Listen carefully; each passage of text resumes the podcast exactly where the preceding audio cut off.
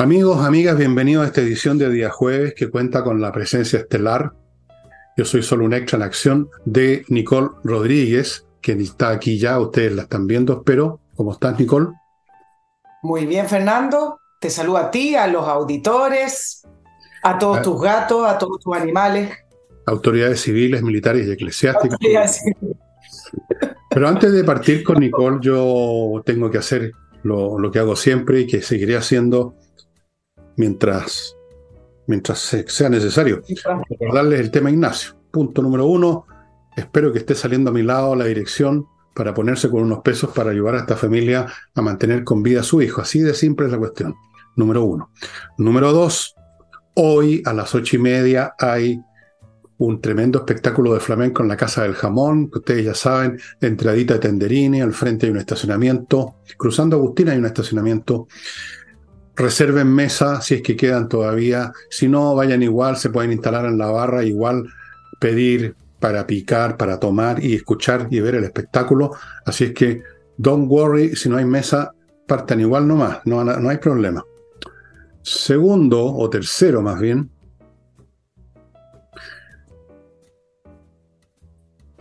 con todo, con todo respeto, con todo respeto, mi libro Revolución, Autopsia de un fracaso, Hoy día me mostraron una foto de la cantidad de libros que se van por día, porque nosotros nos encargamos de empaquetarlo y hacer todo, todo el cuento, porque somos una empresa minúscula. Y amigos, se está yendo súper, súper rápido y les quiero recordar que está eh, la torre de papel a un precio ridículo, 5.990. Con eso no alcanzan a comprar un consomé. 5.990 la torre de papel. Afortunadamente, amigos, quedan de esos todavía, no muchos, pero quedan. Fuera de eso, hay otros libros que usted, como Tsunami, que ustedes pueden llevar junto con, con Revolución. Y entramos al programa. De lleno. Recordándoles lo desmemoriados que somos los chilenos. Los temas, por importantes que sean, duran una semana o dos a todo reventar. Fíjense, aquí tengo una lista pequeña, porque a mí también se me han olvidado temas. Por ejemplo, seguramente que ustedes ya ni piensan en lo que fue un tremendo tema, los incendios de verano, donde claramente participaron grupos organizados con la intención de destruir este país. Son gente que solo saben destruir, en virtud de lo cual en algún momento apareció justamente el ministro de la Vivienda, al cual va a hablar Nicole en un rato más, echándole la culpa a los conejos, que esto fue ya simplemente digno de una película de Walt Disney. Se olvidó el tema de los incendios, se olvidó el tema de las organizaciones criminales que querían encender Chile. Después tenemos el tema migratorio, otra cosa que ocupó semana, una o dos semanas, que la gente que está entrando aquí, que la gente que está entrando allá, que los crímenes, que los asesinatos que se han producido, que la cosa, las autoridades de la zona, gran escándalo, ya se olvidó. Después vino bueno, la macrozona sur aparece y desaparece intermitentemente. Luego tenemos el tema de la educación y el ministro, con su peculiar teoría pedagógica, también fue un tema de escándalo con los resultados del CIMSE y ya se olvidó. Ahora el tema que ocupa a todo el mundo es lo de las fundaciones, que desde luego vamos a tratar acá en el programa. Me pregunto, ¿cuántas semanas más? Una semana, cuando mucho, va a durar. Y la otra pregunta, ¿qué viene a continuación? ¿Con qué, nueva, ¿Con qué nuevo pastel nos va a regalar la administración que el país en un rapto de buen humor, de locura o de no sé qué puso en la moneda? Es muy impresionante esta incapacidad de los chilenos para... Me pregunta alguien, ¿y por qué pasa esto? Y mi respuesta fue, yo creo que Nicole me, va a estar conmigo en esto, va a estar de acuerdo, de que la gente gradúa la importancia o se acuerda de las cosas de acuerdo a la prensa a los medios de comunicación. Y los medios de comunicación no se interesan en la historia, se interesan en las noticias. Y la noticia es por definición algo nuevo, algo que va a despertar la curiosidad. Con las noticias se venden los diarios, los programas, se venden los anuncios y se recibe dinero en la, en la oficina de contabilidad de la empresa. Entonces, las noticias van liquidando la historia y con la historia se dan los temas importantes. Vamos a ver cuánto toma, estimada Nicole, esta cosa de fundaciones desaparecer.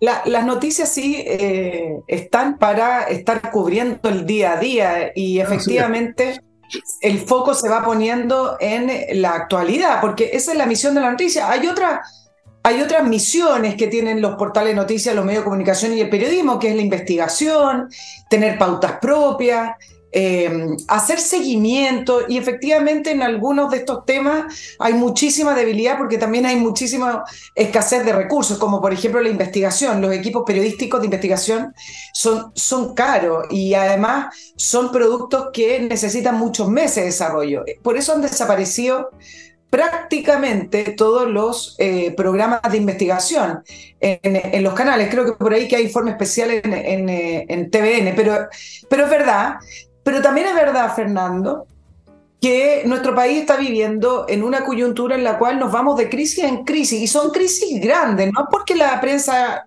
lo aumente o la prensa pretenda presentarlos como de una magnitud que no lo son. Em, estamos viviendo en el la realidad, la transparencia. El, el, rey está de nuevo de lo que yo llamé hace algunos programas atrás a propósito de de la crisis con la lluvia, de cómo fueron vaciando el Estado, un Estado chileno que se fue quedando, eh, un Estado chileno que no tiene pocos recursos, un Estado chileno que en sus gobiernos sucesivos ha estado subiendo los impuestos, pero que esa subida de impuestos no se refleja en mejor eh, vivir, como te gusta a ti repetir el programa de este gobierno, en un mejor vivir para los ciudadanos. Hay muchísimas cifras que yo les puedo traer para el próximo programa, porque no es el tema de hoy, con respecto a cuánto se gasta, por ejemplo, en educación versus la OCDE, o cuánto se gasta en la salud pública versus las ISAPRE. Y esas diferencias no son tan, tan, tan em, importantes como para las diferencias que se producen en el servicio que se, que se brindan. El Estado chileno lo fueron vaciando y por eso el tema de las fundaciones me parece tremendamente relevante porque es una arista más, un pilar más que eh, se ha utilizado para poder ir sacando los recursos que entran de todos los chilenos. Esto no tiene que ver con izquierda-derecha, no tiene que ver con estar en contra de la reforma tributaria para favorecer los empresarios. No tiene nada que ver con eso. Tiene que ver con que todos los contribuyentes, que eres tú, yo y todo el resto de los ciudadanos chilenos, a través de los distintos impuestos, sea el IVA, sea las contribuciones al, pagando las propiedades que ya se han pagado 600 veces, sea a través del impuesto complementario, sea a través del impuesto de empresa, impuesto a la utilidad, lo que sea, esa suma total, el Estado chileno lo ha estado engrosando, pero a la vez, como entra por una puerta, sale por distintas ventanas. Me parece indecente y me parece también indecente que el mundo político se hace los locos. Lo vamos a ver ahora con las fundaciones porque le pone el foco solo a lo, circunscribe. Bueno, acá está el problema, y el problema no es, el problema es que el Estado chileno lo dejaron, lo estructuraron, como tú también lo has dicho, no solamente para hacer una bolsa de trabajo para amigos, sino que también para que hayan muy pocos mecanismos de control y sacar la plata. Esa es la verdad, y hay que decirlo. Y por eso, en un minuto, en el, eh, eh, Chile fue creciendo, se hicieron reformas que fueron acorde a ese crecimiento y no se notaba. Pero en algún minuto el Estado chileno empezó a sacar más de lo que entraba y empezamos a crecer al 3%, al 0%. Y eso es lo que se nota hoy y por eso el Estado es un Estado gordo que no se mueve y que no tiene recursos eh, para poder realmente mejorar la vida y la calidad de las personas de Chile en el día a día y en las crisis que hemos visto. A propósito de eso, hay una cosa que a ustedes les parecerá paradojala. Si ustedes hacen un. se suben a mi máquina del tiempo que tengo por aquí, la tengo en venta, entre paréntesis, y me empiezan a retroceder. La tengo en venta, está a un precio bien accesible. Y empiezan a retroceder, a ver, para examinar el Estado chileno, van a, van a percatarse de que mientras más retrocedan en el tiempo, más pequeño era el Estado y mucho más eficiente. Fíjate que las grandes obras de bien público, llamémoslo así, asociados con el Estado, se remontan a un Estado de hace 60, 70 años atrás. El tema de la educación, por ejemplo, pública, se desarrolló y con las grandes escuelas que fueron, después se convirtieron en, en, las escuelas, ¿cómo las llaman ahora? Eh, no sé, no me acuerdo el nombre, pero los grandes colegios donde se educaron los... ¿Los liceos estás hablando tú? ¿Mm? ¿Perdón? De los liceos emblemáticos, de la educación pública en general. La palabra emblemática, se me está. Esos son de los años 40-50.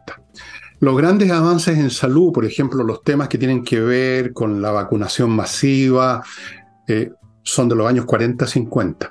El tema de la alimentación, la Junta Nacional de se remonta creo a Eduardo Frei Montalva. Eh, las grandes empresas, la, la, dotación de energía eléctrica a este país con Endesa se remonta a la época de los gobiernos radicales, me parece, los años 40-50. ¿Quieren que siga el conteo? Todas las grandes obras de, que, significaron un avance para este país se hicieron cuando el Estado era mucho más pequeño, tenía mucho menos personal, tenía mucho menos presupuesto, el país era mucho más pobre, pero parece que había gente mucho mejor. Yo quiero recordar un evento que ocurrió para el terremoto del año 60, que fue tremendo. Eh, los de grandes ingenieros que en esa época operaban al alero o dentro del Ministerio de las Públicas impidieron un desastre. Era la época de los grandes ingenieros. En salud, los grandes médicos. ¿Para qué les voy a dar nombre? Ustedes los pueden buscar en, en cualquier libro de historia de Chile. Pero ahora no tenemos ese personal. Tenemos un Estado mucho más rico. Creció como un tumor canceroso, extendió sus metástasis por todo el cuerpo social y es mucho más ineficiente, o sea, es ineficiente y el otro era bastante eficiente. El otro era un ejemplo. El Estado chileno de los años 40, 50 era un ejemplo, Nicole. Era un ejemplo en muchas de sus reparticiones. Venían a estudiar cómo funcionaba, por ejemplo, impuestos internos en Chile. Venían, yo sé porque tengo parientes o amigos que eran profesores de Estado, como hacían en esa época, venían de otros países a ver cómo se educaba a los profesores en el Instituto Pedagógico de ese entonces y en la escuela normalista. Todo eso se acabó por un montón de razones y entre otras por un personal de mala calidad que a su vez deriva de una educación que se empezó a echar a perder. En fin, hay un montón de factores, pero fíjate, ese estado pequeñito, pobre, era mucho más eficiente que este Estado grande y mucho más rico. efectivamente. Ahora, el, Estado chileno, y entramos ahora con el tema de la fundación puntualmente, eh, queda esta sensación de que es un barril sin fondo, porque donde uno rasca un poquitito, uno se encuentra con estas situaciones. El tema de las fundaciones, trabajando con el eh, Ministerio de la Vivienda y Urbanismo, surge desde una idea que me parece que es virtuosa. Siempre lo digo así porque los sistemas o los diseños pueden tener muchos vicios o pueden ser virtuosos. En su idea original, que era em, atraer a fundaciones que saben trabajar con campamentos, que saben del tema. Ahora uno se pregunta, ¿cómo es posible que un ministerio, hoy día saqué la cifra, seis mil y tantos funcionarios, necesiten contratar fundaciones? O sea, también pongamos esa pregunta porque todos los ministerios con una dotación impresionante cuando tienen que hacer las cosas más ágil o tener gente que realmente sepa, tienen que contratar personas externas o a honorario. Entonces, ¿por qué tenemos esos 6.000 funcionarios en el, en el MIMBO? O sea, ya esa es la primera pregunta. Ok, digamos que no los podemos echar, estatuto administrativo de empleados públicos, lo que sea, son amigos de todo, no tengo idea. Dejamos esa interrogante a un lado.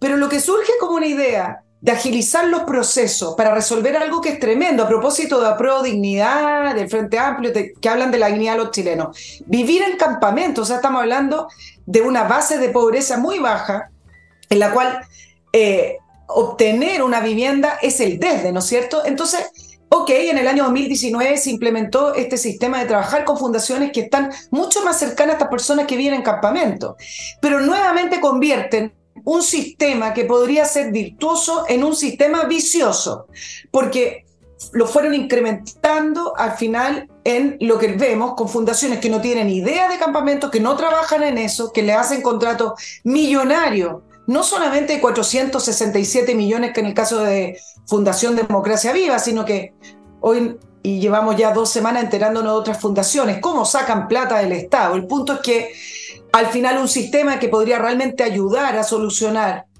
un problema directo de las personas termina siendo un sistema viciado por la corrupción en la cual se contrata a cualquier fundación, cualquier ONG, con el pretexto de la pobreza o los campamentos para que saquen plata, se la llevarán al bolsillo, lo utilizarán en campaña.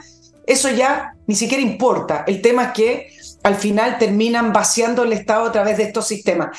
Eh, la idea de, trabajar con la fundación en un principio funcionó. Quizás ahora, como varias fundaciones han escrito cartas a los medios de comunicación que hacen trabajo, sí, efectivamente, hay varias fundaciones que hacen un trabajo y lo hacen muy bien. Pero a esta altura, según la información que he podido recabar, pareciera ser, pareciera ser que son las mínimas. Y lo otro son los montos. Montos que, que, parecen gigantescos, millonarios, para hacer estudios, para hacer eh, algunos tipos de diagnósticos que por una tercera parte, por un mínimo, te lo hace una persona. Y en tercer lugar está el tema de los tratos directos. Efectivamente, el trato directo se utilizó como una medida para poder agilizar el proceso. Pero resulta que sale hoy una información, y estas son de las informaciones que te van sumando a la gravedad de los hechos que, que vamos conociendo. Este gobierno, a diferencia del gobierno Sebastián Piñera, que tuvo un 5% de entrega de recursos de contrato directo hacia las fundaciones, Bachelet un 12%, resulta que este gobierno los acuerdos con fundaciones de trato directo llegan casi al 48%, 46,6%. Supera lo que se compra a través de licitación y mercado público.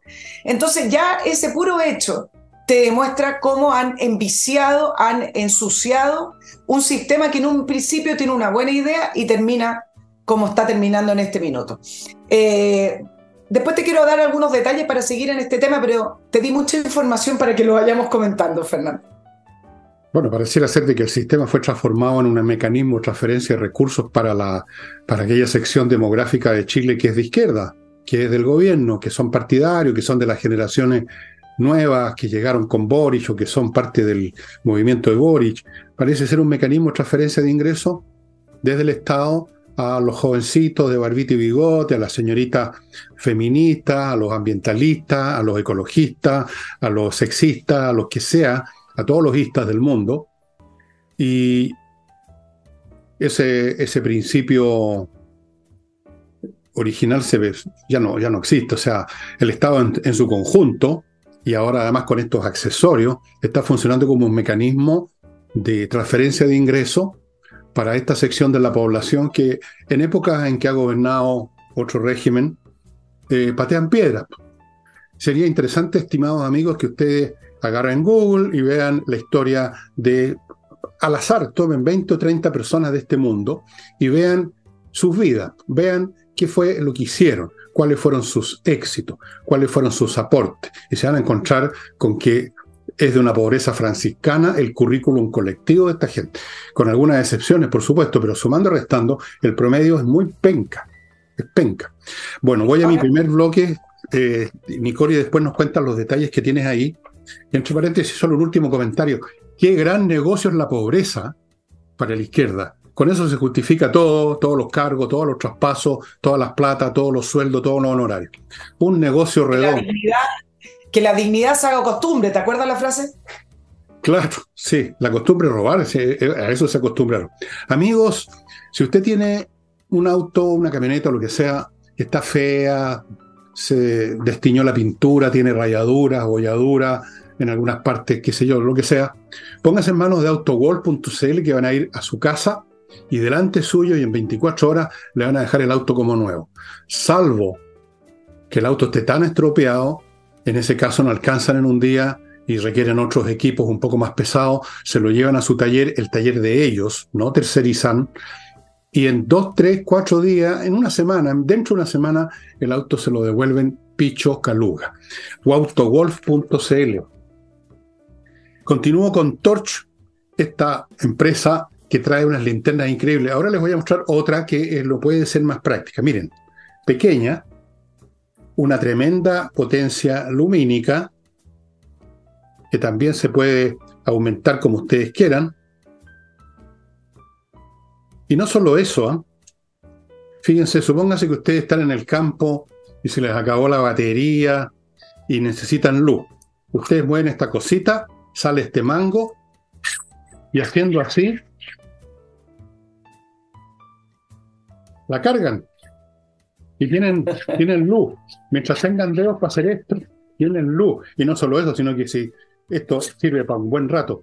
Piensen ustedes lo eficiente que es para los que les gusta la vida campeche, porque hay gente que les gusta eso, increíble, pero cierto, esto es indispensable, estimado amigo. Las trae Torch, batería propia, se carga en el computador con una unidad USB, todas potentes, resisten las caídas, el agua, etcétera. Torch los está esperando, incluyendo el pito si me mencionan a mí, con un descuento. Continúo. Van a creer que están arrancando de ti. Van a tocar el pito y van a decir Villegas, ah, está arrancando de Villegas, van a decir. No, pues. Van a arrancar de este pobre viejo que apenas se puede, se puede mover. En fin, sigo con Remodeling, amigos míos, la empresa que remodela su casa, su departamento, con puros profesionales, desde arquitectos, mueblistas de muebles de cocina, expertos en pisos, pintores profesionales, gente que sabe y que lo hace bien. Remodeling. Y termino a propósito de viviendas con Edifito, que es una empresa que tiene un software para la administración integral de un edificio que abarca muchos aspectos, como ustedes se podrán imaginar, es complicado. Y entonces si uno no tiene un software se puede quedar, se puede olvidar de que le tocó el turno a revisar los ascensores o que había que pagar no sé qué cosa los jardines. Este es un software integral, se usan miles de edificios en toda América Latina y si usted es administrador o forma parte de un comité de administración, vaya poniéndose en contacto con ellos. Volvemos con Nicole que nos va a dar más detalles, como ella misma prometió. Cumpla. No, no, Voy a cumplir acá, pero para, para, ir tomando este tema de la fundación en sus distintas dimensiones. Voy a partir con la frase caiga quien caiga, y acá lo voy a sumar a lo que tú planteaste desde un principio. Esto no es caiga quien caiga. No, no, no, no. Siempre dicen y aquí ya lo, y aquí ya lo, vimos con, eh, con la respuesta del senador Latorre. Aquí está ocurriendo lo mismo que ocurrió con el financiamiento ilegal de la política y de los políticos, con el caso Sokimich, con el caso Penta. Es tan extendido, es tan grande y es tan transversal que no es caiga quien caiga, es dejar caer a los que tienen que caer porque están muy expuestos. Es decir, que caiga la diputada Pérez, a la cual le suspendieron la militancia, em, que caiga Contreras y Andrade, que a nadie le importa porque fueron expulsados de Revolución Democrática, eh, que se vaya la subsecretaria del MIMBU, la, la, eh, la, subsecretaria que, Tatiana Rojas, también de, de RD, y a lo mejor por ahí algún otro. Pero esto no va a ser caiga quien caiga, porque Así como lo explicó el diputado Sáez de Revolución Democrática, el proyecto colectivo es más importante, dijo.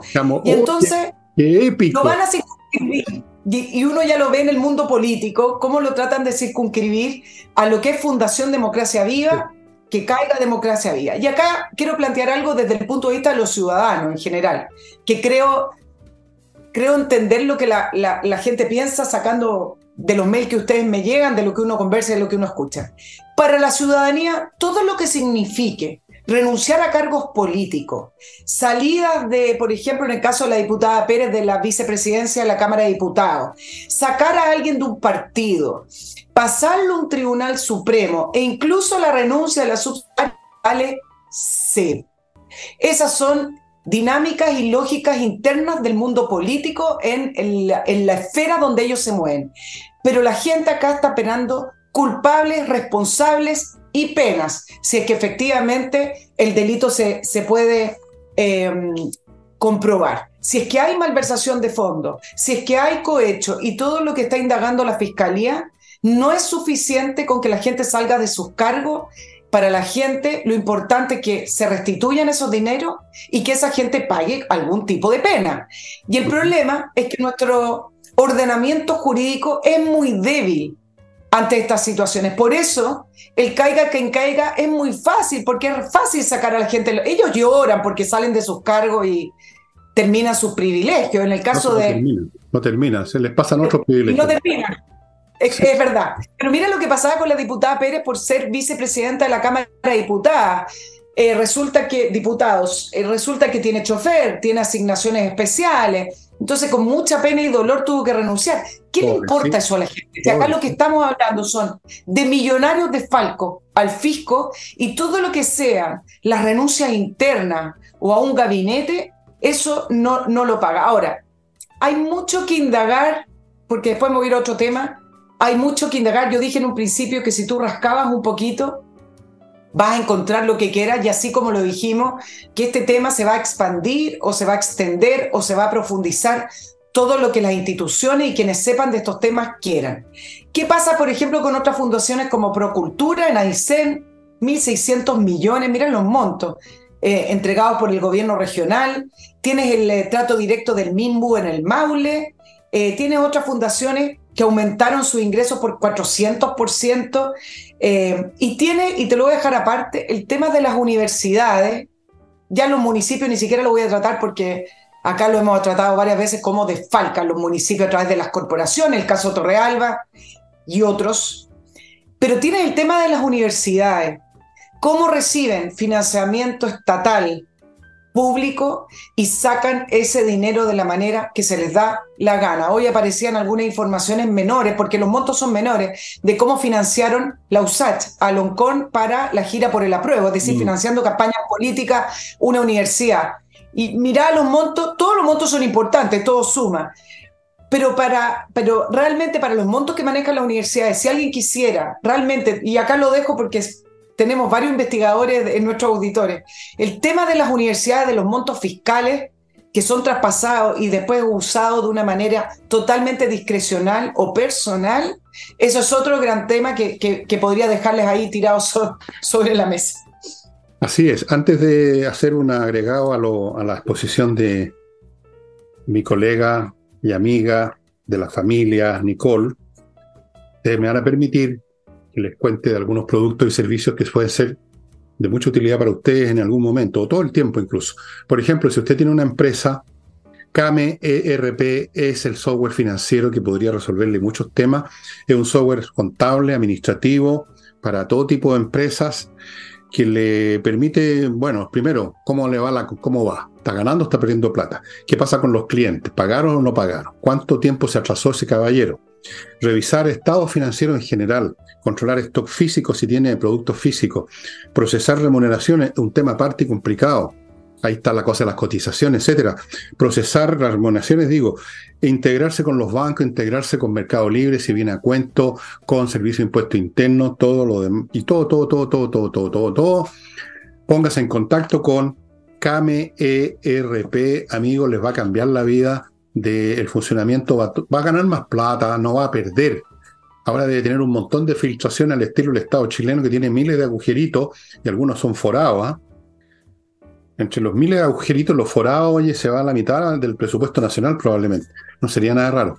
Continúo con kmmillas.cl, donde usted puede venderles las millas acumuladas por sus vuelos que no va a ocupar y que desaparecen en cualquier momento. KM Millas las compra a buen precio, así que haga suya esta oportunidad. Y termino este bloque con compreoro.com, donde adivinen lo que puede comprar. Oro, también plata en lingotes certificados por la Universidad Católica que tienen un 99%, 99,9% de pureza.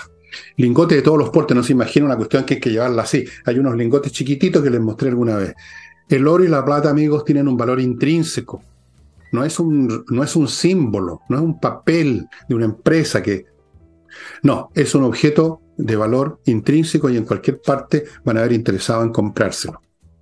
Y mi comentario que quería hacer a lo que dijo Nicole, efectivamente aquí solamente caen los que ya cayeron. Entonces no, no va ninguna gracia. Que caiga quien caiga y están recogiendo tipos que ya están en el suelo pataleando. Nadie más. Eso Obvio. Y luego tenemos otra cosa importante que la mencioné en el programa de ayer y que la quiero agregar a lo que ya dijo Nicole, en el sentido que es bastante también equívoco, por no decir engañoso, concentrar todo esto en las personas. Que tal persona tiene que pagar o no tiene que pagar. Por supuesto que tienen que pagar los sinvergüenzas que roban, disfrazado esto de una operación institucional. Pero aquí la cuestión, como la gente en general es deshonesta, perdónenme, o se ponen deshonestas cuando tienen la oportunidad, o se ponen descuidados, o se les olvidan las cosas. A ver, ¿cómo lo digo? Aquí lo que hay que arreglar son las instituciones que hacen posible estas depredaciones al por menor o al por mayor. Si el día de mañana, el ejemplo que puse ayer lo voy a poner de nuevo, se prohíbe al Estado, este, se, elimina este mecanismo en las fundaciones, que alguna vez tuvo una razón de ser positiva, si se elimina, se eliminan los frescos de las, de las fundaciones, pues. No van a poder, no va a haber camino, como no lo había antes. Antes en el Chile, por ejemplo, en 1950, no pasaba un escándalo como este, porque no habían fundaciones, fíjese, y si las habían, eran, no sé, pues una, eran dos o tres, el Hogar de Cristo, una fundación, creo, cosas como esas, pero no había una máquina, una máquina montada para, para chupetear del pituto fiscal. Entonces no podían haber frescos que chuparan plata con fundaciones, no existía el mecanismo y podríamos seguir. Así como hay una inamovilidad de los cargos en el aparato público, podría haber una, una inamovilidad de las contrataciones, poner fin a estas contrataciones interminables que todo gobierno hace para premiar a sus seguidores, a sus compadres, a sus amigos y compañeros de bar y de cama, cosa que se ha agregado últimamente porque vivimos en una época muy romántica, parece. Así es. Entonces, hay que arreglar la cuestión institucional. Yo no me hago, yo no tengo fe en las personas, para serles franco. Yo no, yo no, no creo que pueda un día crearse una nueva generación como postulaban los Jackson y otros genios resplandecientes, una generación especialmente más pura, con mejor ética. No existe eso en la especie humana. No existen generaciones más éticas que las anteriores. Somos siempre lo mismo, la misma calamidad. Entonces lo que hay que hacer es dificultar los eliminar los mecanismos que permiten que se exprese esa tendencia humana a depredar, a agarrar, el agarraguirre. Y eso no se va a hacer, porque el Estado vive de eso, los políticos viven de eso. Y aquí tenemos el caso de la derecha que no ha hecho nada, literalmente, porque también estuvieron en su momento con los gobiernos anteriores de derecha, con el gobierno de Piñera también hubo, claro que mucho menos, pero hubo, hubo un número. Ahora, tú mencionaste un número el otro día, no sé si lo tienes ahí. No, es... un número bien importante también de plata, creo que 300 y tantos millones de dólares, que es menos. Fueron 329 millones de dólares. Bueno, con la diferencia que, no, que el 5% fue por trato directo, todo el resto pasaron por otros mecanismos. Efectivamente, esos otros mecanismos también te permiten hacer contratos brujos, etcétera, pero le pone un cortapisa, le pone, le pone una, una traba más a esta fundación en un día, evidentemente. Ese es el punto, las reglamentaciones institucionales. No sacamos nada con colgar de la plaza pública a Tatiana Roja o a estos fulanos borrosos que no los conocía ni su mamá, culpable, ¿no? ¿De qué sirve? Al contrario, perjudica porque da una sensación de que se está poniendo remedio a la situación y no se está poniendo remedio a la situación. Y lo estamos viendo ahora en este momento con este mecanismo mañoso de concentrar toda la atención, incluso haciéndose un poquito harakiri, una, un harakiri chiquitito. Vamos a denunciar, vamos a llevar a la justicia, concentrando todo como si este fuera el problema solo de democracia viva. Y resulta que son 3.298 fundaciones y corporaciones. ¿Se fijan ustedes? Entonces, concentrar todo en persona o en una sola institución es un acto de mañosería política. Es una cortina de humo, estimados amigos. Sí, voy a hablar de eso porque el presidente Boric fue muy categórico, pero antes me quiero centrar en la figura del ministro Carlos Montes. Algunos detalles que se van pasando y que me parecen tremendamente relevantes. En un principio se dijo que se le informó, ok, eh, la subsecretaria tuvo que salir y dijo que no alcanzó, tuvo como prácticamente un mes para avisarle y no alcanzó, pero todavía no sabemos cuánto sabía o no el ministro Montes. Eso por un lado. Si todo estaba pasando bajo su autoridad, no sirve el ministro, es responsable. Entonces, ¿por qué estoy planteando esto? Porque me parece gravísimo y que se tome como algo natural y que se informe la prensa chilena como algo natural y que nadie ponga el acento en esto, que en plena investigación de fiscalía el ministro se junte con el fiscal jefe de Antofagasta, Cristian Aguilar, con la excusa o con el argumento o con el verdadero argumento de entregarle información. Hoy día, muy contento el ministro, dijo, entregué tres carpetas con toda la información del ministerio, las fundaciones, quienes, trabajan. No, me parece gravísimo. En plena investigación, el ministro, le están investigando su ministerio, o sea, apartamos por eso. El ministro Montes no se puede juntar con el fiscal. Si tiene que entregar la información, se la entrega por vías formales o se la entrega en una reunión que no es privada. Pero esto de anunciar una reunión con el fiscal, porque yo soy parte de la investigación, que es en, parte lo que trata de hacer el ministro Monte, me parece irregular, gravísimo y me parece impresionante que se informe como algo totalmente natural y ajeno a la investigación, como hoy leían todos los medios de información, el ministro Montes se juntó con el fiscal. El ministro Montes no debe juntarse con el fiscal porque el ministro Montes hoy no está imputado, hoy no está siendo investigado, pero es su ministerio el que está siendo investigado y no sabemos en qué puede terminar la investigación. Y digo esto y pongo el acento porque veo que nadie lo hace. Y el, acuérdense lo que pasó con el financiamiento irregular de la política, que subió como un cohete hacia arriba el tema, explotaba por acá, explotaba por allá, y creo que hubo una, una sensación en un principio con ese tema, Fernando, de que por fin iban a pagar las personas que malversaban los fondos públicos y los políticos que hacían leyes que favorecían a ciertas industrias o ciertas empresas, por fin. ¿Y cómo se desinfló eso? Se desinfló de distintas maneras, pero un puntual principal para desinflarse fue la labor del ministro Abbott reunido con la clase política, con el, con el ex senador Girardi, en el cual al final Fiscalía investigó, pero hasta ahí nomás, y el emblema del financiamiento ilegal de la política, el senador Orpis. Mira tú, transversalmente, todos metidos y una persona en la cárcel y otros con clases de ética. Entonces, bueno, no podemos naturalizar que se junte un ministro cuyo ministerio está siendo investigado con la prensa todos aplaudiendo porque le entrega tres carpetas. Esa reunión nunca debió haber sido. Fíjate que esto, esto de Montes llevando carpetas presurosas me recuerda, ustedes dirán, ¿por qué hace esa asociación este señor? Pero ustedes se acuerdan de una película muy buena, yo la he visto como cinco veces porque es fantástica, se llama Mississippi en llamas, que tiene que ver con los hechos reales de unos, de unos activistas pro la raza negra que son asesinados en Mississippi por unos policías. Eso lo sabemos al final de la película, pero yo les digo al tiro. Los policías los asesinan y después aparecen como los tipos serios que van a buscar los cadáveres y los llevan en las camillas, así con aire de, por Dios, qué terrible, aquí nosotros somos los que hemos descubierto los cuerpos. Bueno, me recordó, no sé por qué, el señor Monte a estos policías de Mississippi en llamas, fíjense ustedes. Ahora yo no sé si él apretó el gatillo, como en la película, pero si cargó las nueces de los revólveres, o se hizo el sordo cuando escuchó los disparos, pero si es hizo el sordo, si es ciego, entonces no sirve por, por, por necio. Y si se dio cuenta, entonces está metido también en esta cuestión. Yo creo que están todos metidos.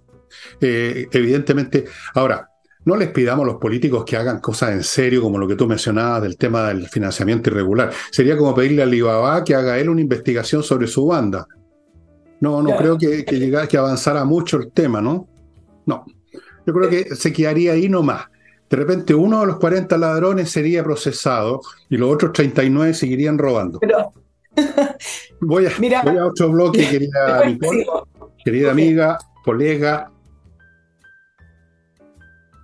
Eh, si usted tiene un lío que lo va a llevar a un tribunal por una causa civil, estoy hablando de civil, no, no se ha, si ha matado a alguien, esa es otra historia. Una causa civil común y corriente, que son la mayoría, póngase en contacto con Salinas y Ojeda en salinasyojeda.cl, abogados especialistas en temas civiles con una muy buena tasa de éxitos legales. Eso es fundamental. Ponerse en manos de cualquier abogado es muy fácil porque uno no anda todos los días yendo a tribunales, así que uno conoce el mercado. Por eso mismo que yo lo estoy informando. Salinas y Ojeda. Sigo con Fastmark, el courier chileno que les trae de, Estados, de Miami, Estados Unidos, a Chile las mercancías que su empresa necesita o que una persona compró en Estados Unidos, puede ser el, objeto más mínimo, igual tienen ellos servicio para atender a esas personas, tienen servicio de paquetería. No olvide la gente del sur que Fastmark tiene una sucursal en Puerto Varas ahora, Así es que todo se facilita. Fastmark.cl. Y, termino este bloque con la super florería Villaflores, donde le ofrecen a usted para ese regalo que quiera hacer con ocasión de ese grato acontecimiento que es un funeral, un arreglo floral. Tienen 400 distintas versiones para matrimonio, para, no sé, por qué otros eventos se llevan flores. Yo prefiero una botella de vino, pero si ustedes quieren, me, traen flores, como quieran. 400 arreglos florales fantásticos. Usted incluso puede inventar algunos, ayudado por los profesionales de, de Villaflores. Y si dicen que se enteraron de Villaflores gracias a este programa, con el código F Villega, ustedes van a obtener nada menos que un 15% de descuento, estimados compatriotas y ah, hermanos en Cristo, como me gusta decir, a pesar de que yo no creo ya en nada. Pero soy un cristiano ateo. Aunque les parezca raro, existimos. Y continuamos ahora con Nicole. ¿Qué más Mira, sigamos con este tema porque lo vamos a ir dando vuelta. Eh, y tú preguntabas por qué pasa con la oposición. Y acá también se equivoca la oposición. Mira lo que pidió la... Eh, fue puntualmente eh, un grupo de la UDI, entiendo que otras personas de Chile Vamos, le pidieron al fiscal nacional Ángel Valencia que se hiciera cargo de este tema y tuvo que responder el fiscal nacional diciendo, bueno, yo no tendría ningún problema, un complejo. Es un error y también es una irregularidad. Los parlamentarios y los partidos políticos no están para elegir a dedo a los fiscales que se hacen cargo de las causas. La fiscalía es autónoma en papel sabemos que no lo es, pero en papel es. Por lo tanto, es un error, una irregularidad y me parece que están desviando la atención hacia una situación que no corresponde. Si respetan la institución de fiscalía, no tienen por qué estar pidiendo ni nombrando al fiscal nacional a que se haga cargo. Es decir, cuando les gusta un fiscal, no sé si les gusta o no, el punto es que parece que estuvieran ellos apuntando con el dedo fiscales que a lo mejor podrían ser, que indagan un poco más, escogiendo y seleccionando. Me parece también que es una irregularidad tremenda que no se dieron ni cuenta porque creo que en este caso han reaccionado un poco de manera muy eh, poco preparada, sin un diseño. Y acá entro con el tema de la UDI. Hoy la UDI presentó un grupo de, de abogados que van a estar a cargo de investigar estas querellas en contra de quienes resulten responsables con, el, con la fundación. Entonces, explicaron que este grupo de abogados van a estar eh, recorriendo el país para ver qué fundaciones hacen o no hacen eh, la labor, etc. Y acá es donde también creo que la derecha se equivoca en un solo aspecto. Es tan grande este tema. Eh, y, la verdad es que las personas tienen esa sensación de que están todos metidos y que cuando fueron gobierno también estuvieron metidos, hicieron lo mismo como lo que estamos eh, planteando. Que aquí lo único que podría hacer la derecha para aumentar la presión sobre este caso es presentar una agenda robusta realmente, no como la que hoy presentó Elizalde, una agenda robusta de probidad en el Estado. Y eso no lo han hecho nunca. ¿Dónde está esas urgencias legislativas? Hay un margen, Fernando, gigante para presentar proyectos de ley, para institucionalizar mecanismos de control de recursos públicos, gigante, y aumentar las penas, porque no se trata solo, como lo dije en un principio, de que la gente salga de sus cargos, aumentar las penas por malversación de caudales públicos o cohecho o fraude al fisco. Y ahí tienen un espacio, pero resulta que presentan un, abogado que van a estar detrás de las fundaciones, seguramente van a encontrar algunas fundaciones de izquierda que lo más probable es que les pasaron plata, porque ya todos sabemos varias otras, entonces no hay mucho. Con eh, presentar una querella tienen acceso a la carpeta investigativa, eso también les da una, especie de ventaja, ¿ok? Pero eso no es lo más importante. Si realmente quieren diferenciarse, tienen que sacar esta agenda de probidad con los recursos públicos que nunca finalmente se presenta. Bueno, yo no sé si eso serviría de algo, ¿no? Presentársela aquí en al público nomás, que se va a olvidar en una semana, presentársela al gobierno que se la va a meter por donde tú sabes, no, no, no, no. Yo creo que, bueno, pueden hacer lo que quieran, son mentes pequeñas que piensan en pequeño y son cobardes y son cómplices en un grado u otro, han cometido pecados parecidos, en un menos o más, pero han cometido, son todos de la misma familia, son de la banda de Alibaba. Entonces, a esta altura y considerando la clase de régimen que tenemos, una derecha de verdad debiera ser una derecha que simplemente no anda más tonteando detrás de las autoridades de gobierno eh, en esta actitud de llegar a acuerdos o de conseguir que cambien su conducta o que obtengan experiencia o haciendo recursos a funcionarios del Estado que forman parte de la nomenclatura también. Porque yo no creo que el señor Valencia vaya a ser demasiado distinto al señor Abbott. Yo no creo que nadie ahora en ningún organismo público es como antes un ente más o menos con algún grado de autonomía que cumple su función. Creo que todo se ha ido funcionando en una sola máquina de poder que lo he, le he llamado nomenclatura, como se llamaba en Rusia, a la gente que se manejaba en las altas esferas del poder. Entonces, la única postura que debiera tener la derecha ahora es una oposición cerrada a todo lo que presente el gobierno. No hay otra. Sin pensar, oye, es que la gente nos va a mirar mal. Da lo mismo como nos mire la gente, si la gente los va a mirar mal igual o los va a mirar bien. Eso es completamente transitorio y cambiable.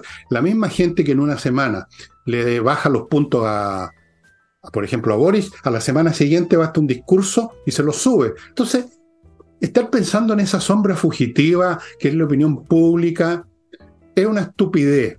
O sea, póngase serio una vez póngase en la dimensión que corresponde a la situación política que vive Chile, a las ambiciones que tienen los que gobiernan, a la incompetencia y al daño que están haciendo, y actúen en grande, porque el problema es grande. No estén correteando detrás de autoridades a ver si se corrige esto o aquello. Eso no tiene remedio. Esto es simplemente una situación parecida a la que se vivió en Chile hace unos cuantos años atrás, cuando ya el gobierno, digamos, estaba escapando de la legalidad de Fentón. Entonces, la derecha simplemente debiera oponerse. Debiera oponerse a todo lo que presente el gobierno, no por pica, no porque son unos obstinados, sino porque es un mecanismo que permite poner las cosas claras ante la opinión pública. Si la opinión pública, de todas maneras, prefiere apoyar al gobierno a pesar de todo, bueno, entonces significa que por lo menos se probó que en la opinión pública se quiere suicidar. Y si tú ves a alguien que se quiere suicidar y está parado en el décimo piso, al borde de la ventana, bueno, se va a tirar, se va a tirar no hay nada que hacer. Pero que quede claro, eso no lo van a hacer porque son demasiado pequeños mentalmente y sobre todo muy cobardes. No lo van a hacer, no se atreven, temen la venganza, temen la funa, temen la, lo, bueno, temen la, temen los que les inventen demandas, y es tan fácil en Chile, es tan fácil, demanda, eh, acusa a alguien de acoso o lo acusa de cualquier cosa y lo jodí. Entonces, no están a la altura, por eso que se han llevado en estas tonteras, la cartita que llegan a la moneda, la, la, eh, la demanda que le hacen a tal organismo, que a la Contraloría y que ahora al fiscal, como si eso sirviera de algo. Eso es una. es, nada. Nada. Bueno, serviría que traspasaran información. Mira, y la pregunta que nos deberíamos hacer, Fernando, para ir eh, cerrando este tema es el impacto político al, al gobierno. Eh, varios analizaban que este era un misil en la línea de flotación. Bueno, yo creo que todavía el caso está por verse. ¿Cuál flotación? Los indultos, claro, no sé qué flotación, pero los indultos fue una gran crisis política que, que, reveló el pensamiento, además, eh, político que está detrás del gobierno. Eh, la, por ejemplo, la crisis de invierno ahora que tuvimos hace algunas semanas atrás, reveló una crisis de gestión y esto varios lo han catalogado como una crisis moral que finalmente le, le llega a, destruir uno de los últimos pilares que le quedaba al, gobierno. Bueno, el gobierno ya ha recibido varios misiles, partiendo por el 4 de septiembre, que me parece el más relevante porque ahí se acabó el, proyecto político que iba a quedar plasmado en, el, en la constitución. Pero el gobierno de Sebastián Piñera también llegó moribundo a la orilla, es decir, el gobierno todavía le quedan dos años y podría llegar así con varios misiles en la línea de flotación y, salvarse y llegar moribundo a la orilla. Ahora, lo que sí se puede decir es que lo que le está afectando a Revolución Democrática le afecta a todo el Frente Amplio. Hoy día salió una encuesta de panel ciudadano, interesante, porque de panel ciudadano y que lo hace en conjunto con la Universidad del Desarrollo. El 80% dice que el estándar del Frente Amplio es igual o peor que el anterior. Y acá se junta un poquito con lo que hemos estado comentando en el sentido de que no solamente hacen lo mismo, sino que además todo lo que implica gestionar el gobierno y el ejecutivo lo hacen peor y por lo tanto eh, la gente lo, cataloga peor que los otros gobiernos. 67% considera que estos son actos de corrupción, no errores políticos, no descriterio, corrupción directamente. El 82% considera que no es un caso aislado. Por lo tanto, ¿qué tenemos acá? En esta encuesta por lo menos, me imagino que las que van a salir el fin de semana también van a tener más información. Acá tenemos que existe la percepción y la idea de que hay una corrupción generalizada. No se trata solo de democracia viva, ni menos de revolución democrática. Se constata nuevamente que para las personas el Frente Amplio es un todo, es decir, lo que le afecta a Revolución Democrática le afecta a Convergencia Social también. Por lo demás, Revolución Democrática es el partido más grande e importante que tiene el Frente Amplio. Y que son lo mismo que el resto. Entonces, e, es relevante porque acuérdense, y lo hemos repetido, pero vale la pena, que la identidad política del Frente Amplio y sobre todo de Revolución Democrática partió con la diferenciación moral y de que ellos hacían las cosas distintos y que venían limpios y blancos a hacer esta nueva política y esta nueva sociedad, esta sociedad que nunca dicen una sociedad socialista, pero hacia allá íbamos. Partieron con la rebaja de los sueldos de los parlamentarios, ese era uno de los grandes proyectos que se supone que Revolución Democrática iba a llevar adelante, que no lo hicieron. La famosa entrevista a Giorgio Jackson donde se autodonaba su, su sueldo. Eh, la ley de no, más pitutos que el presidente Boric puso en campaña reiteradas veces y que fue de autoría, o no autoría, pero que llevó adelante la diputada Pérez, la misma que está hoy suspendida. Entonces, al final de cuentas, efectivamente, sí me parece que es quizás un nuevo terremoto que le vuelve a dinamitar parte de los pilares del, gobierno, si es que le queda algún pilar. Y el presidente Boric de esta, muy difícil que salga, porque a pesar de su discurso, a pesar de poner el acento y decir que ha instruido a los ministerios que hay que anticiparse, uno dice anticiparse a qué, a la prensa, pero eso preguntaba yo, bueno, pidió revisar contratos, pero eso al final ustedes saben que en la burocracia y en el tiempo va quedando en nada. Y en lo concreto, no hay una agenda, no hay una agenda para poder frenar el despilfarro del Estado. Él podría haber dicho, vamos a ver una manera de congelar los traspasos fundaciones, bueno, nada drástico. Bueno, Cuando estamos en una situación ya sabemos eso, pues, ya sabemos eso, que este gobierno no va a hacer nada de todo eso. Si este hombre cuando habla dice alguna cosa es para ganar tiempo, no hace nada, no, no tiene la más mínima intención. Son unos mentirosos, unos hipócritas. Tú decías lo del torpedo hundiendo un barco. Bueno, tú con un torpedo puedes hundir un barco, pero tú no puedes hundir un montón de basura con un torpedo. Como esos montones de basura que se acumulan en algunas partes del océano. Tírale un torpedo a ver qué pasa. ¿Siguen flotando ahí? Pues. Claro que sí. Claro que sí. Quería decir eso nomás. Continúe. Bueno, vamos a ir ya, ya abandonando el, tema. Solo voy a finalizar con las palabras de Monsalve. ¿ah? También eh, en el, hoy estaba muy contento el subsecretario porque destacó que en este país se puede allanar la casa de una diputada porque allanaron la, casa de Catalina Pérez. Eh, y dice que es una señal muy importante. Yo, ¿Y se le olvidó Perú? Donde pueden sacar a un presidente, no se, no se tanto. Hoy allanaron la casa de la Catalina Pérez. ¡Qué gran país! ¡Por Dios! Te, doy los casos de allanamiento, mira. Acá vamos a tener un poquito de memoria. Caso Traga Monedas, donde los parlamentarios aprobaban leyes a favor del gremio. Allanaron también las oficinas. Caso Basura, allanaron municipalidades. Caso Luminaria, también allanaron municipalidades. Caso Sokimich, caso Penta. Mobgate, sobresueldos, caso Farmacia, allanaron también en el caso Farmacia. Caso Chispas de 1997, también allanaron, fíjense, algunas dependencias. qué pasó? No sirve de nada. En cambio, yo, yo eh, lo voy a plantear así. Chile efectivamente llevábamos mucho tiempo apareciendo en los rankings de corrupción, em, muy abajo comparado con los países latinoamericanos.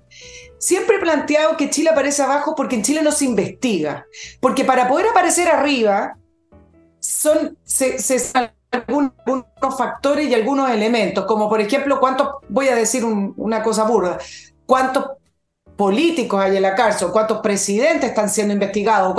Si tú no tienes esos elementos, no tienes cómo aparecer. Es decir, si tú todo está debajo de la alfombra, efectivamente vas apareciendo muy abajo en el ranking de corrupción. Chile lleva décadas teniendo una corrupción endémica, donde las instituciones no funcionan, donde sí se allanan domicilio, municipio, oficinas, oficinas de parlamentarios, y todos estos casos, hay muchos más, todos estos casos que yo les nombré, ¿usted han visto a alguien pagando?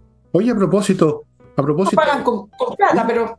Se me acaba de ocurrir una idea que se la doy gratis al gobierno. ¿Por qué no crean el Ministerio los allanamientos? Y ahí se le da pega a otros 5.000 camaradas. Y se regulariza la cosa. A quien les encanta regularizar todo. ¿ah? Incluso se regula lo irregular. O sea, se convierte en legal la ilegalidad, se convierte todo se convierte en su contrario, un país muy hipócrita, ¿eh? con una fachada de hipocresía que yo la detecté cuando era nene y iba al colegio. Bueno, pero esa otra historia la contaré eh, privadamente. Antes de continuar, porque nos quedan unos cinco minutos, les quiero recordar, amigos, patriciastocker.com, un grupo de profesionales que se encargan de registrar su marca, el nombre que usted le puso a su pyme, por ejemplo, registrarla en Chile y afuera de Chile también, y luego hay que mantenerla, hay que estar al día, esta cosa tiene una duración, hay que renovarla, hay que defenderla cuando llega alguien con el mismo nombre, pero le puso un, acento, una letra y ya cree que es distinto. Bueno, todo eso, patriciastocker.com no se dejen estar. El Estado no les va a exigir que registren su marca, pero van a llegar los frescos a joderle la vida. Continúo con el Learning Group, emprendedores exitosos que le enseñan a usted ser emprendedor exitoso también y lo hacen por medio de cursos sobre distintas actividades muy interesantes, el tipo de cosas que están emergiendo todos los días hoy en día, porque ha cambiado eso, a pesar del gobierno ha cambiado y emergen nuevas actividades, delivery, yo conozco un montón de gente que eran profesores y que están ahora repartiendo queque y les va mejor y están contentos. Bueno, el Learning Group les enseña cómo ser un emprendedor exitoso. Pónganse en contacto con ellos y hagan las cosas bien. Sigo con mi clima, cuya promoción me parece que continúa. Compra tres equipos y le pasan cuatro. Y son equipos fantásticos, ya les he contado sus gracias. Este es el momento de aprovechar esta oportunidad.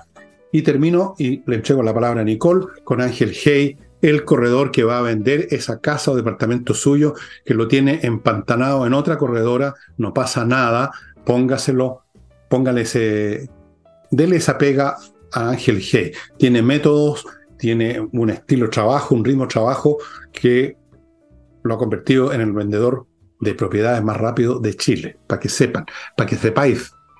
Nicole, Sí, cambiemos un poquito de tema y a lo mejor, eh, como nos queda poquito tiempo, podemos repasar el desarrollo que ha tenido el tema del, de, Rusia con el grupo Wagner y Prigozhin. Eh, y a medida que ha ido pasando los días, es tan distinto como las cosas van cambiando en el análisis que uno puede obtener. Eh, al parecer todo indica que más bien esto no fue un motín contra Putin de, desde el grupo Wagner, sino más bien una pugna de poder entre el ministro de Defensa y Prigozhin, el jefe del de, grupo Wagner, o una pugna de poder interna entre el ejército y el, el grupo Wagner. Em, pero ya se ven algunas otras fisuras y debilidades como las que informó el New York Times acerca de un general ruso, y esta es la, es la novedad, que sabía y que estuvo involucrado en el motín. Es el general Surovikin, Surovikin y que después se informó que ha sido detenido, tú me lo pronuncias mejor porque tú hablas ruso también, yo sé, em, que fue retenido y no se conoce su paradero. El punto es que se entiende que hay otros generales y acá donde se empieza a reflejar y se empieza a salir a la superficie una mayor debilidad de Putin, no solo por el avance sin resistencia que hizo el grupo Wagner hacia Moscú, sino que al mostrar las debilidades internas de, propio, de sus propios generales, en los cuales algunos sí estuvieron a favor del motín que estaba organizando eh, Wagner. Ahora, varios decían a Putin no le conviene tomar represalias contra estos generales porque el diseño comunicacional, la narrativa de Putin, es solo culpar a Prigozhin como algo aislado, eh, como, no como un problema de debilidad interna. El problema es que New York Times filtró esta, esta información eh, y eh, dice que al parecer hay otros generales involucrados, lo que implica que se le suma una debilidad más a Putin. Ahora, la conclusión en dos palabras de lo que he podido recabar es que este es el evento que ha demostrado la mayor debilidad en 23 años de Putin y que le destruyó esta mística al presidente Putin como el intocable y que si bien el avance del grupo Wagner llegó hasta ahí nomás, con un Prigozhin en Bielorrusia, prácticamente exiliado. Algunos dicen que no va a vivir mucho más, lo dijo un analista chino. El punto es que se plantó la semilla y se demostró que era posible derrocar a Putin. Y para algunos analistas norteamericanos que estaban leyendo, a lo mejor a veces que existe un wishful thinking, pero dice que esa semilla ya está plantada se mostraron las debilidades y Putin dejó de ser el intocable. Nunca fue intocable, ¿ah? Él se construyó esa imagen y la gente se la construyó también y los periodistas que siempre son tan, tan, tan clever que la construyeron. Pero si ustedes estudiaran un poquito de historia de Rusia reciente, cosa que yo hago, se enterarían, por ejemplo, que hace unos 15 años, 10 años, eh, tuvo una crisis tremenda con el tema de las pensiones.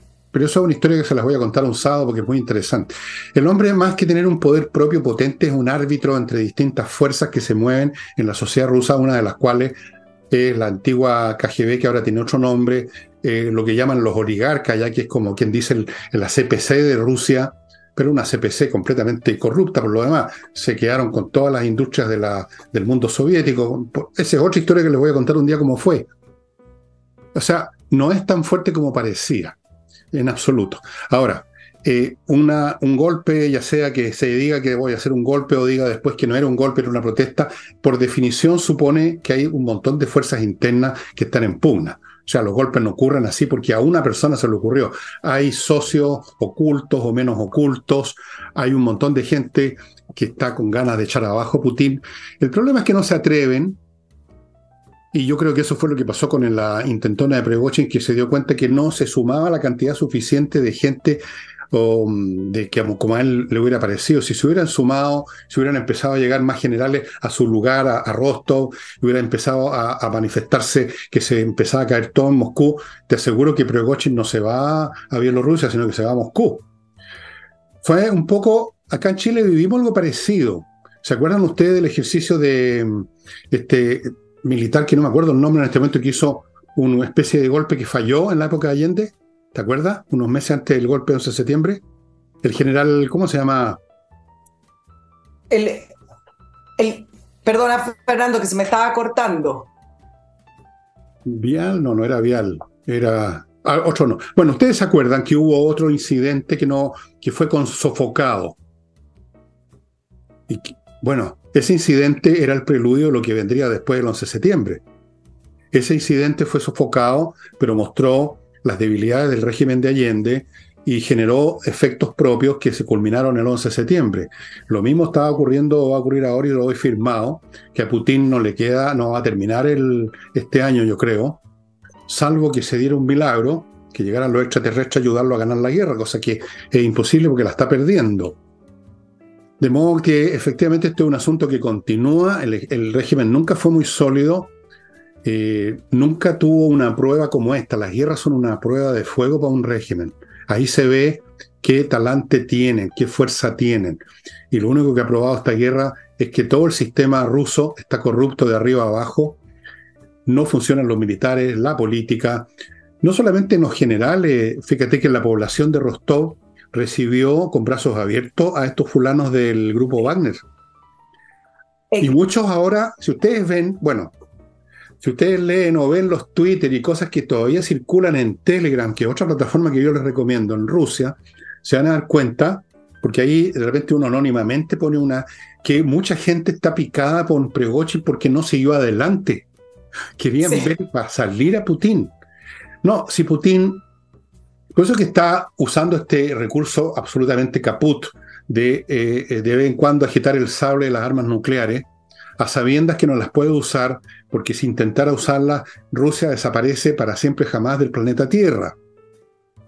Mientras que sus propios probablemente el 99% no saldrían de su silo de despegue porque están mal mantenidos como todo el resto de su, de su equipo. Claro no, te alcancé a escuchar bien. Tú me preguntabas por eh, ese intento de golpe a Allende, entiendo, ¿no es cierto? El tanquetazo, ¿a eso te refieres el tanquetazo, exactamente. ah, sí, claro. Al, teniente entiendo que era Roberto Super, Super, algo así. No me acuerdo, no. Bueno, fue una cosa que ustedes quizás se acuerden si son viejos.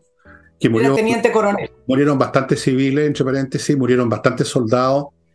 Eh, pero fue una cosa que fracasó, pero mostró lo que se venía. Dos meses antes.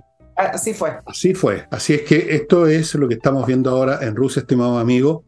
Yo lo voy a tener informado, igual que Nicole, que se informa mucho más que yo. Pero yo tengo la ventaja que estoy todo el día pegado escuchando a los rusos. Nada más. Y les, les voy a decir una cosa. Rusia está al borde del abismo, el régimen de Putin.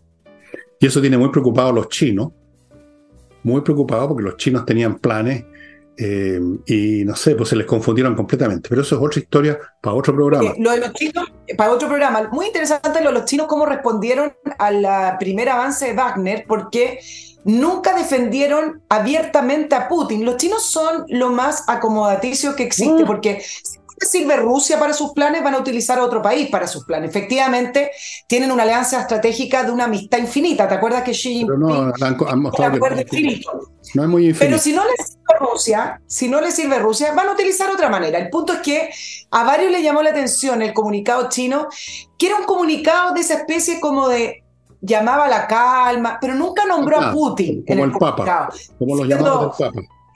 Exactamente. Nunca, se casaron con Putin en el comunicado y nunca se, manifestaron abiertamente defendiendo a Putin. A una vez que ya se calmó, el motín retrocedió y el jefe del grupo Wagner está en Bielorrusia, entonces pudieron sacar un comunicado un poco más directo y un poco más severo.